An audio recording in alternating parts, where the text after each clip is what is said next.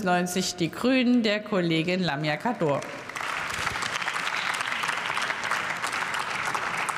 Sehr geehrte Frau Präsidentin, ist das Ding an? Ja. Sehr geehrte Frau Präsidentin, sehr geehrte Mitglieder des Deutschen Bundestages, sehr geehrte Zuhörerinnen und Zuhörer.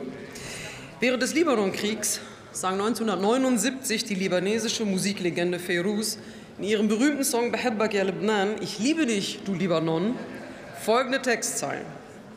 Ich liebe dich, du Libanon. Ich liebe dich, meine Heimat. Mit deinem Norden, mit deinem Süden, mit deinen Hügeln. Ich liebe dich. Der Libanon befand sich im Bürgerkrieg und unter anderem mit diesem Lied wurde Firuz zur Nationalheldin, weil sie den Menschen Hoffnung auf einen friedvollen Libanon schenken konnte. Über 40 Jahre später befindet sich der Libanon seit 2019 in einer der schlimmsten Wirtschaftskrisen seiner Geschichte. Die massive Korruption im Land führte zu Staatspleite, einer galoppierenden Inflation und zu Massenarbeitslosigkeit. Eine funktionierende Mittelschicht gibt es im Libanon nicht mehr.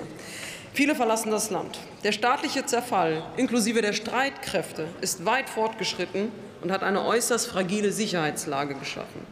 Zusätzlich hat das Land relativ zu seiner Einwohnerzahl so viele geflüchtete Syrerinnen und Syrer aufgenommen wie kein anderes Land der Welt. Knapp ein Viertel der Einwohner ist in den vergangenen zwölf Jahren aus Syrien geflohen. Die Bundesregierung hat bei der Geberkonferenz letzte Woche mit über einer Milliarde Euro Hilfen zugesagt. Zeitgleich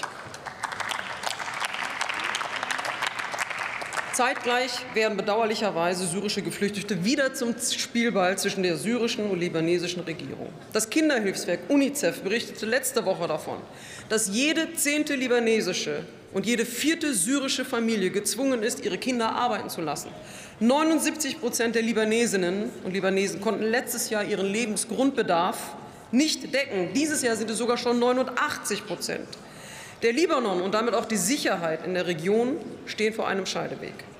Wird es eine weitere Verschlechterung der ohnehin katastrophalen Lage und damit auch einhergehend einen wachsenden Einfluss konkurrierender Mächte und bewaffneter Milizen geben?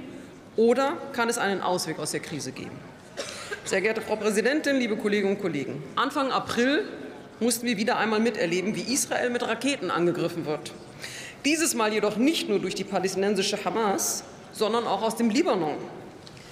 Die libanesische Hezbollah-Miliz soll mindestens 34 Raketen auf das Nachbarland Israel abgefeuert haben. Der heftigste Beschuss aus dem Libanon seit 2006. Israel antwortete mit Luftschlägen. Auch in den vergangenen Wochen kam es im Südlibanon entlang der blauen Linie zu Israel wieder zu Gewalt. Libanesische Protestierende griffen aus einer Demonstration heraus Soldaten der israelischen Streitkräfte mit Steinen an.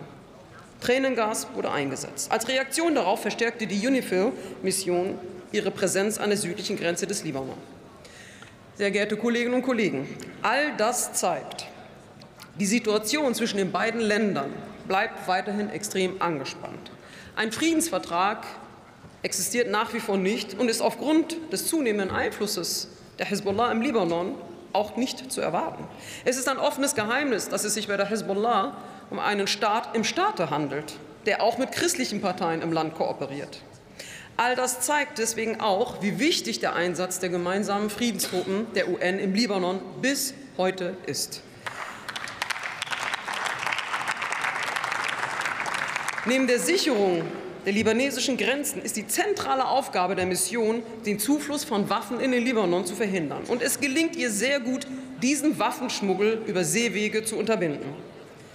Mit über 300 Soldatinnen und Soldaten und ab August zusätzlich mit einer Korvette Oldenburg ist der Bundeswehreinsatz im Rahmen der UNIFIL-Mission zwar nur ein kleiner Beitrag, aber nicht weniger wichtig, um die Situation der libanesischen Bevölkerung und die Millionen syrischen Geflüchteten sicherer zu machen.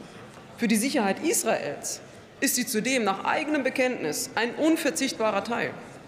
Ich möchte es nicht versäumen, den Soldatinnen und Soldaten des Einsatzes an dieser Stelle meinen Dank auszusprechen.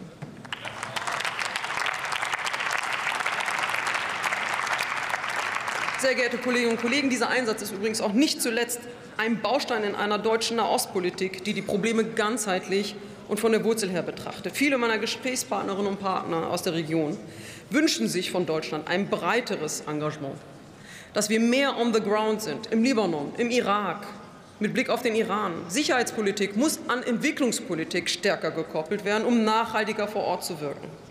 Es braucht zudem diplomatische Initiativen, ein Bemühen um Frieden und Annäherung mit Israel.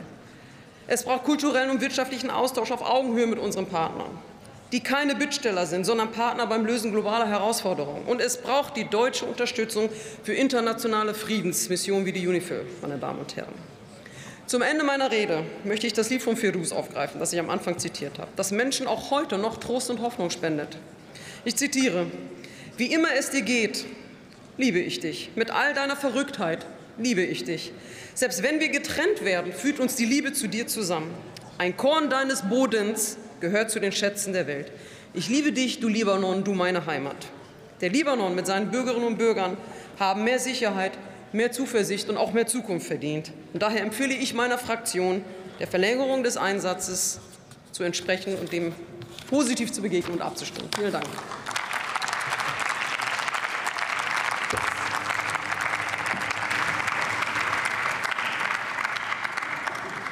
Und für die Union